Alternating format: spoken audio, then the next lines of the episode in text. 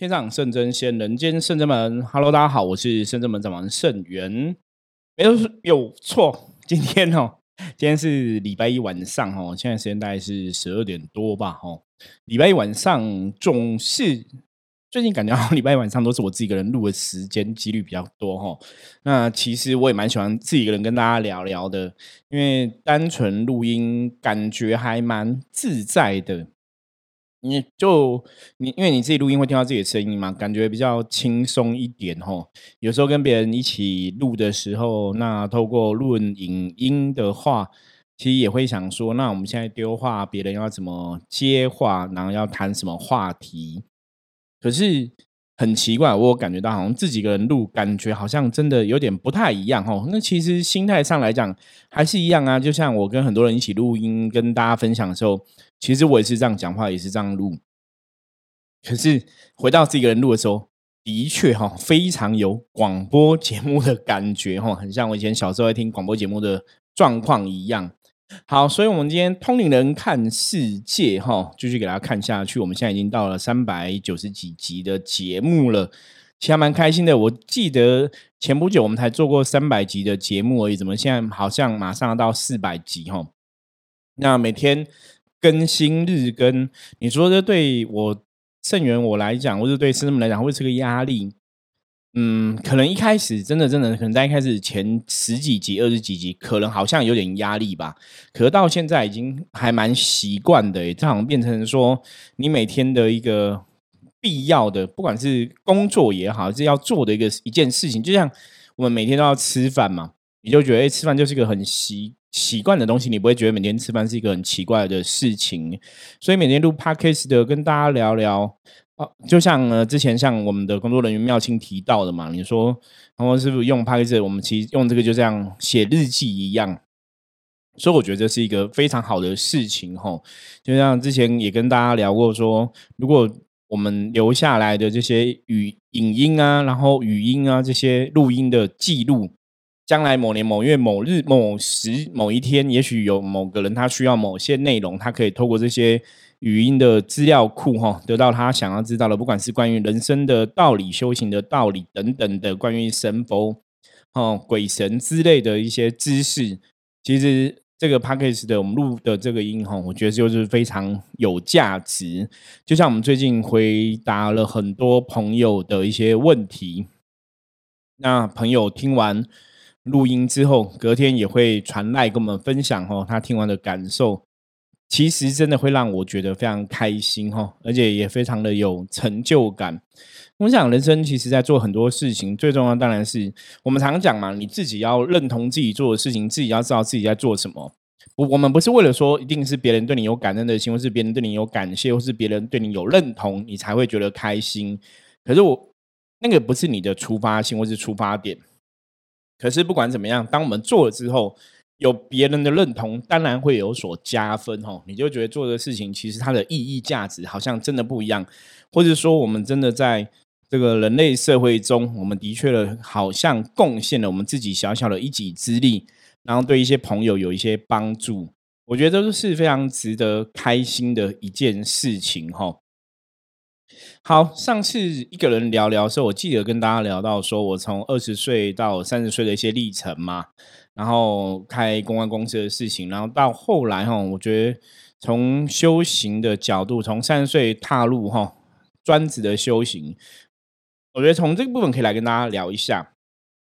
那在三十岁要踏入修行之前呢，我记我记得之前我们聊到说，那时候其实就是工作上哈，工作上因为做活动行销这一块，其实真的是遇到瓶颈了。那最多瓶颈，我觉得一开始其实像我现在给很多很多朋友分享哦，很多朋友在问那个关于创业的问题嘛。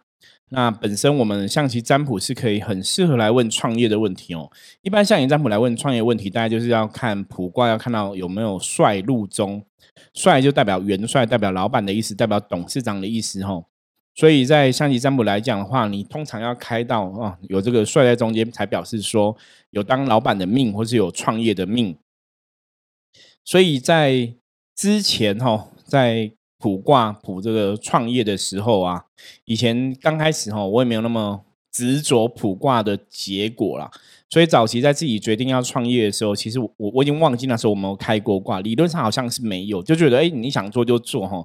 因为我本来的从小到大思维一直都是这样，就是想要做什么事情，就是顺着自己的心走哈。我从来都是一路以来，真的坦白讲，好像很多时候都很顺自己的心走。所以顺着自己的心走，有好有坏，好的是。我不太会有什么灵性压抑的问题哦，就是我的心，我想要干嘛我就干嘛哈。那我想要干嘛就干嘛的部分，那当然不好的部分就是说，你可能会太在乎自己的感受，会疏忽了别人的感受。所以年轻的时候，的确你也花了很多的成本吧，我觉得花了很多经验哦。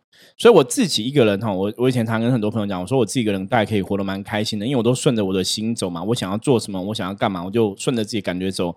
那如果这个你顺着自己感觉走，可能造成别人的不开心，或者造成别人的不好，好像以前年轻我并不会去在乎这么多，因为我觉得每个人都有每个人自己不同的想法，我们没没办法去配合每一个人哈。所以我从很小都会习惯顺自己的心走。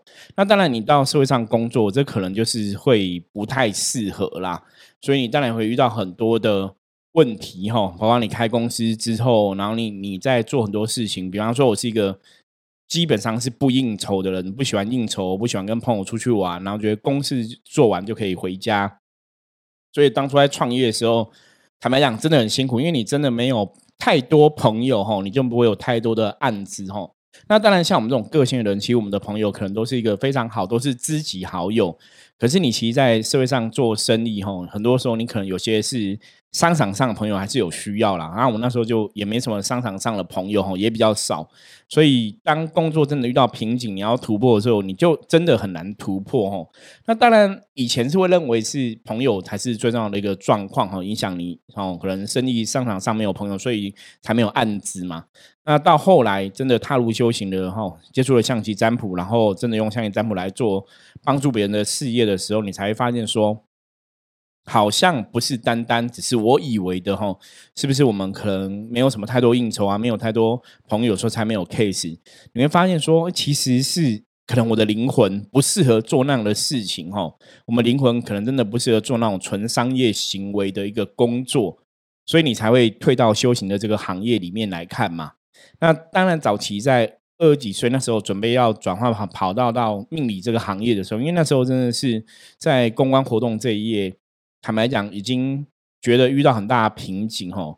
那最大的瓶颈一开始真的是人的问题，因为一开始其实你创业的初期啊，你当然都会找说自己的朋友来帮忙嘛，或者说比较熟的员工哦。其实很多都是朋友。那因为以前朋友来帮忙，你又让他加班，你可能又有很多事情要忙，你就会不好意思，不好意思，你可能就是哎买晚餐、买便当请他们吃啊。然后如果忙很晚，又买宵夜啊。所以那个成本有没有经营的人事成本？我以前年轻真的不会算，那个经营人事成本超高。就说你公司怎么赚钱？其实我们就是觉得账面上期你是有营收的，可是为什么真的钱是左手进右手出哦？可是为什么你盈余都很少？后来去算，是真的到后来事业整个到比较谷底的时候，我去回想，我才去思考嘛。因为我那时候太顺着心走，所以都没有想很多。没有钱就去周转，没有钱就想办法去调钱这样子。当你真的出出现问题的时候，你回想才发现不对啊。第一个就是你的人事成本真的太高了，哦，你用在这些薪资上的给付，你请的人员太多，哦，因为你的 case 你的案子量可能没有那么大，所以人事成本就会过高，哦。那你这些人你要创造出。相等于的经济价值跟规模嘛，那个公司才会有盈余。可是你基本上创造出是收支是严重不平衡，这是第一点。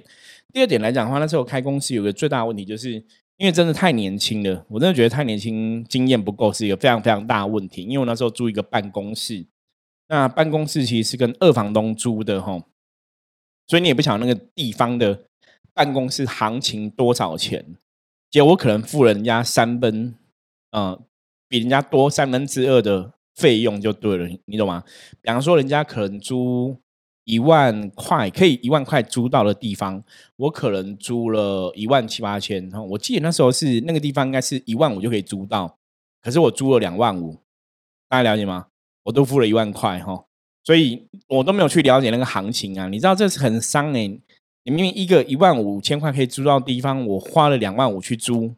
所以我每个月被贵了一万块，那一年就贵了十二万，这个都是没有必要的哈，多余的成本。所以那时候年轻真的很多事没有想很清楚，所以到后来你真的遇到。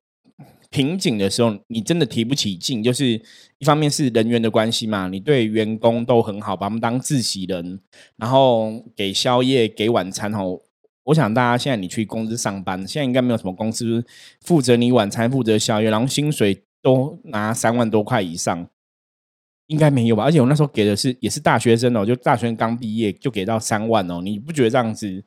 有点多吗？哈啊！我那时候本来想说培养人才啊，你是这样是可以接受的哈。就是一般企划工作，现可能你现在比较起来，因为一般企划工作大学毕业三万块，然后又晚餐又有宵夜，然后又有劳健保，请你加一加那个很可怕，那个一个月可能都超过四万，在一个人身上的成本哦，超过四万。我记得公司员工最多的时候是加我总共六个人哈，所以你看他一个月的。管销光人就要多少钱？如果一个人四万，六个人就二十四万哦。再加你的一些利利扣扣的，你最起码一个月支出大概就是三十万起跳，还没有开始赚哦，你就要三十万。所以创业真的是很可怕的事情哦。那个真的是你如果没有那个营收，那个钱就啪啪啪啪就一直出去。我记得我我那时候有一个活动行销朋友哈，他开公司两年花了五百万。两年哦，花了五百万，就五百万不见这样子，很可怕。所以，我们真的现在遇到很多客人要创业，我都说你真的要精打细算，你要想好哦。但是现在回想人生那时候创业的时期，其实真的是我觉得我太不适合商业上的行为了哈。因为在活动行销或者在媒媒体这一块，你的确会看到一些比较商业上自私自利的部分，为了利润呢，为了盈利。一些人性，我我觉得比较起来，相对于呃，我们讲一般人来讲，我觉得那人性是属于比较负面一点的，比较没有那么那么 OK 的状况。所以其实灵魂上面讲灵性来讲话，对我后来现在才发现哦，我的确不适合做商人哦，就是那难怪说那时候商业行为会失败，因为太多东西是你无法接受的，甚至。你在这个活动媒体业，你也看过一些社会上比较黑暗的部分哦。以前如果大家有机会听我试一下聊，我们就会聊到一些黑暗的部分哦。就大概媒体圈一些，不管是潜规则有的没有的，或是什么饭局啊什么之类的。好，反正那个不是我们今天要谈话的重点哦。就真的你会觉得说那个行业是不适合我的，或者说我在那个行业做基本上是不不开心的，因为你灵魂是不开心。当然，我们现在才知道嘛，哈，就灵魂开心才会有正能量，运势才会好。可是以前你其实不懂开心这件事情，其实影响有那么大。所以如果说你在工作上面来讲的话是不开心，基本上那个运势也不会好，然后事情也不会顺哦，很多事情就不会好。所以早期看起来在工作方面来讲，反而是压力大比较大啦，然后其他开心的事情。好像真的比较少哈，因为你没有办法长期处在一个开心的状况里面，因为你每天都在思考要怎么去打拼经济嘛，要把怎么把经济规模做大，所以那个压力其实一直都存在。因为人家讲一句话嘛，钱真的会逼死人，你知道吗？因为当你被钱逼的时候，其实很多状况哈可能都会发生。我之前我记得我录录音的时候有讲过一个例子哈，我曾经在台东那边哈。有遇到一个应该也是原住民的朋友，然后他也是有接触修行这样子。那现在是在台东，也是在一间庙里面帮忙。那我们就来聊，再聊说你怎么接触修行呢？在修行上有什么获得啊？有什么体会啊之类的哈？他也是说，他以前也是哈，也是经济有状况，然后到谷底，很穷，然后也是到处借钱，然后都借不到钱，都很痛苦，然后都没有存款，那身上可能都剩几百块。很痛苦，很痛苦，很痛苦。他说：“那种痛苦到谷底的时候，你真的会想要自杀。可是你又想说，你还是有家人啊，你还是有爱你的人，所以你不能去自杀，因为自杀好像也解决不了问题。所以他说，当你真的经历过谷底的时候，因为我们那时候在分享啊，在聊嘛，他就说，当他经历过谷底，想要自杀的时候，他后来豁然开朗，是说，你哎，你想要自杀，表示你不害怕死亡嘛？然后他讲说，那既然我都不怕死亡了，还有人生还有什么好怕的？”大家听懂这个意思吗？既然你都不怕死了，那还有什么好怕的？所以没有钱就想办法赚钱就好了嘛，欠债就还债就好了嘛。所以人生其实就是面对问题、解决问题、处理问题嘛。然后现在不能处理，先放下嘛，以后再来处理。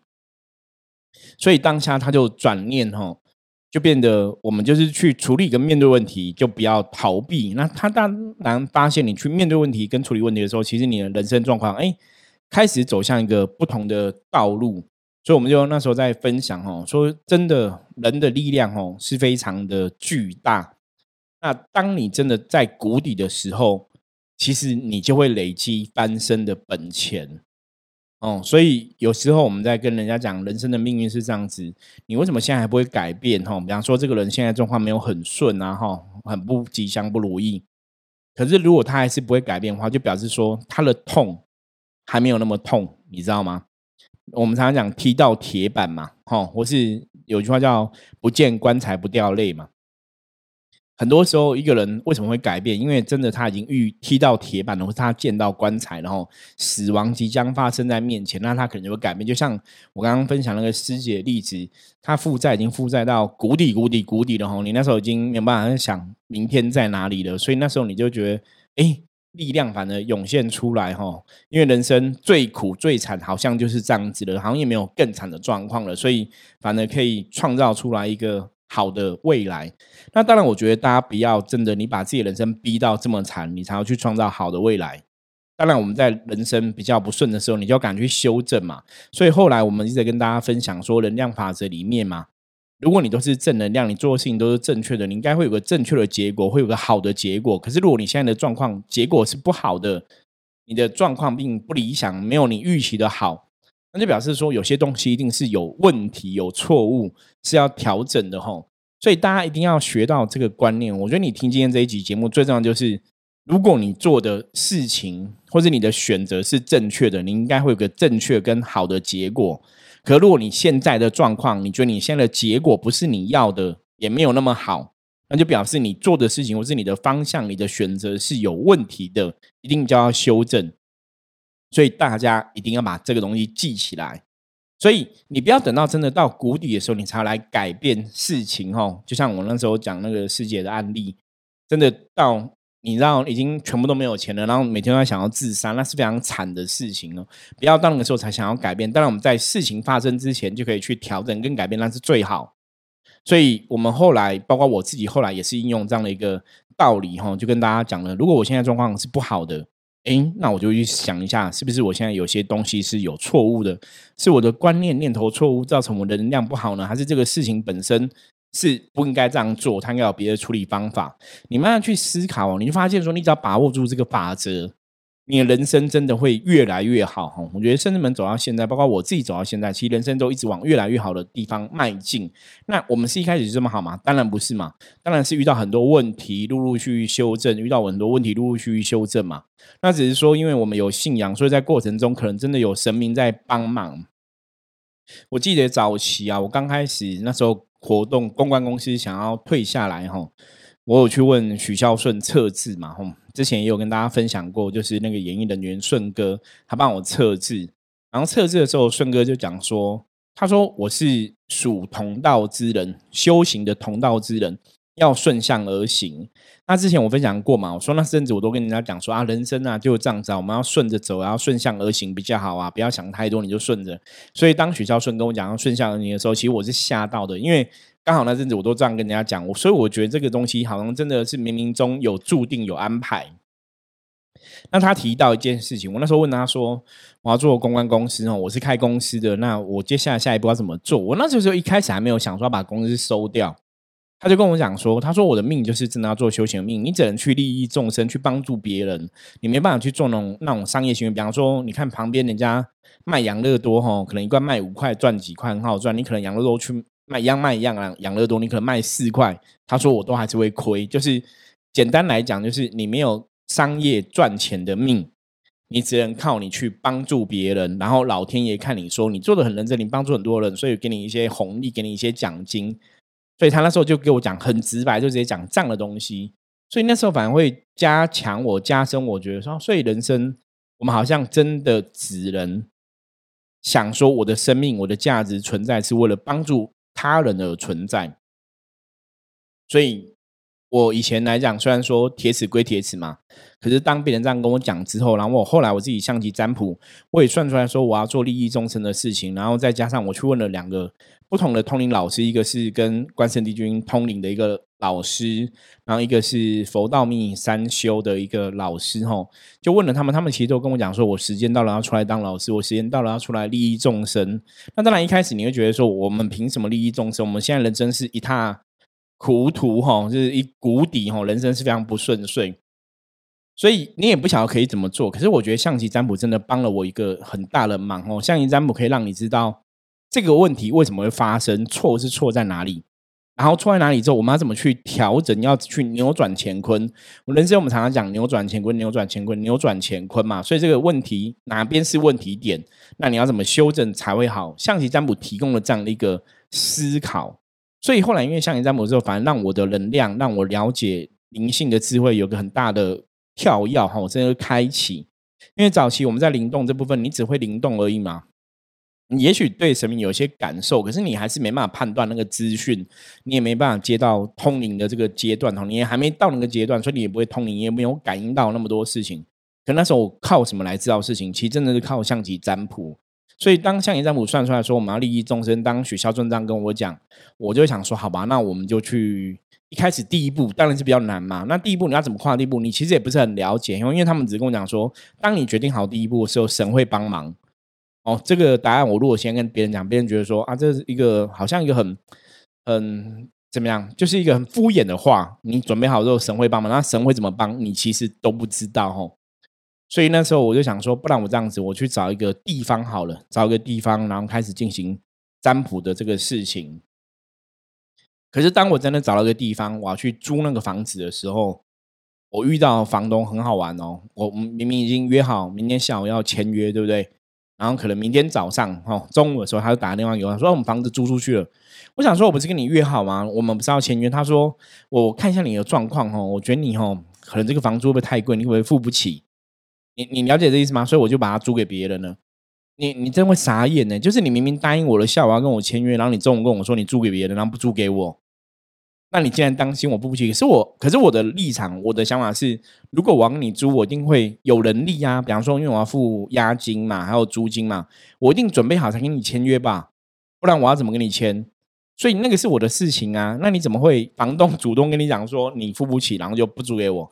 那这是一个案例。那包括别的案例，好两三个都这样，我已经讲找到了喜欢的，我准备要跟他讲说，那我要跟你租了，或者我准备要讲说，我们来约下一次，然后就租出去，就是大概有三间都是这样，就是要么就是房东临时不租给我，要么就是租出去啊，不然就是有一间可能你谈到后来，你可能又觉得好像不是很理想，然后也没顺利租成就一直都这样子，所以那时候就觉得很奇怪，怎么都一直都租不成。后来我去找我的一个亲戚。我亲戚就跟我讲说，哎，他在哪边剪头发哈？那个剪头发老板娘有一个房子要出租，你要不要去看一下？就在士林的我们以前建潭附近的一个市场哦，一楼的店面。那以前本来看的都是看二楼，你知道吗？我都看二楼以上，因为二楼以上的房租比较便宜嘛。那当然有一楼店面，感觉起来会更好。因为如果我要转型做个占卜工作室的话，觉得一楼店面是更理想哦。但那个一楼店面很小，我记得只有十平而已，所以租金是一万两千块。就跟二楼比起来，哎，其实你是负担得起，因为十平不是很大嘛，然后一万两千块，然后一楼店面，所以就是哎，刚好去找个亲戚，亲戚就聊到，然后就帮我介绍这样个店面。真的，我们就从这样一个小小店面开始哈。那我这个亲戚吼，就是我自己的姑姑哈，我自己的姑姑对我很好，她在我要做占卜的工作室，我他我记得他就包一个红包给我，那那个红包有六万块钱。那六万块钱，你看我刚刚讲租金是一万二嘛，那押金两个月是两万四，所以投入三万六，对不对？所以我去付掉租金、押金，我还剩下一些钱可以采买里面一些有的没有东西。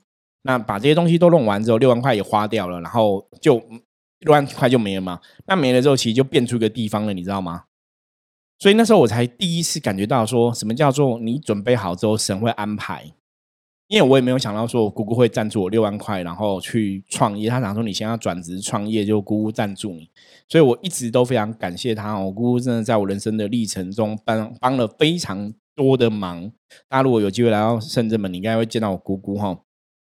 他有时候大日子才会来帮忙拜拜呀、走走这样子，所以一直很感恩他。可是我也很感恩众神安排这样的剧本哈，因为你真的无法去预期。我常讲，很多时候为什么信仰会很坚定？因为太多事情是你无法预期的。为什么姑姑会在这个节骨眼突然接上了一个地方，然后还赞助你资金哦？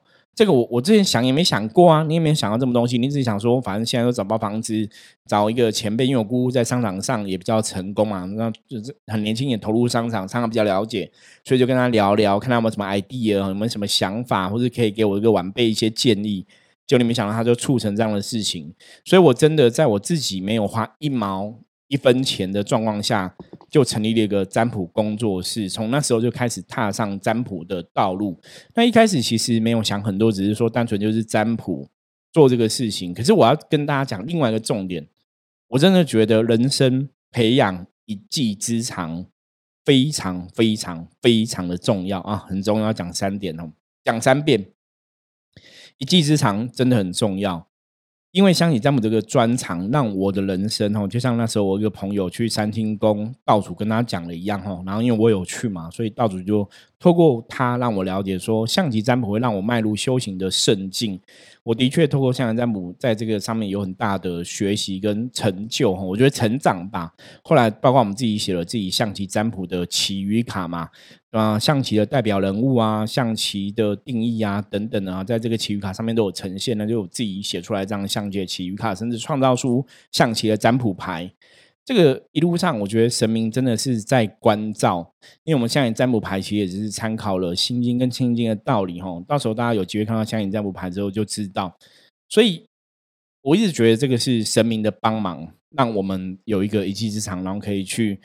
帮助别人，然后也可以帮助自己哈，我觉得这个是很好的一个事情。那当然，这个神明帮忙也是去签一个很好姻缘嘛，很好姻缘，让我们去学会了象棋占卜这件事情嘛，所以我们现在才有办法在象棋占卜这块领域上面来帮助更多的朋友哈。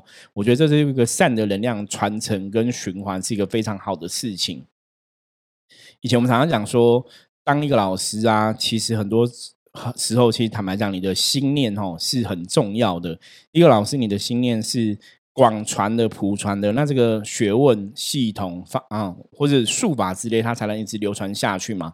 那如果一个老师的信念你是一个很闭塞的话，那当然很多术法就会中断嘛。吼，所以我觉得台湾人或者我们讲中华文化，其实也是真的很感谢以前哦千千万万个这个哦前辈哈。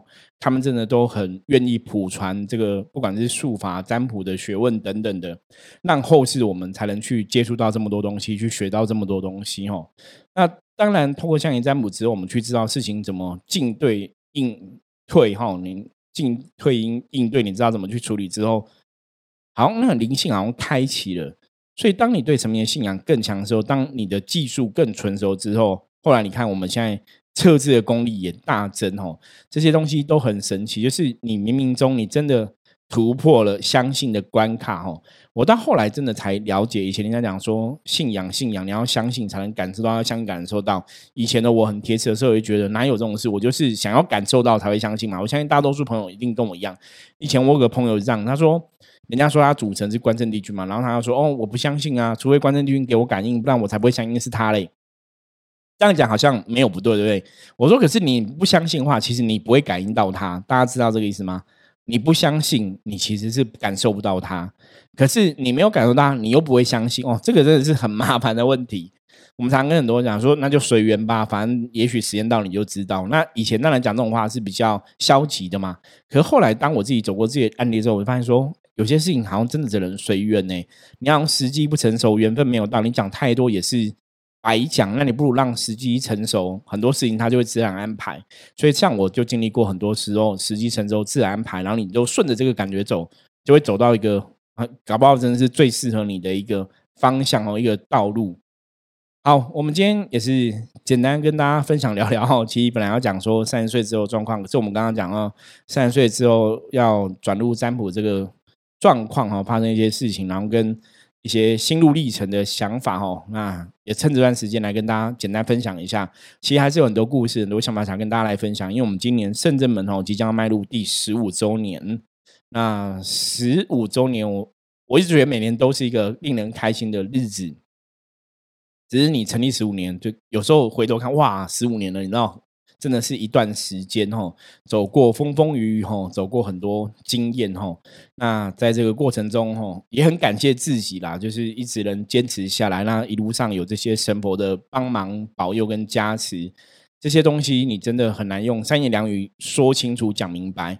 可是如果大家看我录了三百多集，这个用心跟坚持，你就知道说，我的确很想要把神明的信仰这些良善的美德很好的地方跟大家来分享。希望大家在神明信仰接触中，可以帮助自己，真的也帮助到别人，帮助到家人，让自己人生可以有所提升，智慧有所提升，可以开开心心的过日子哦。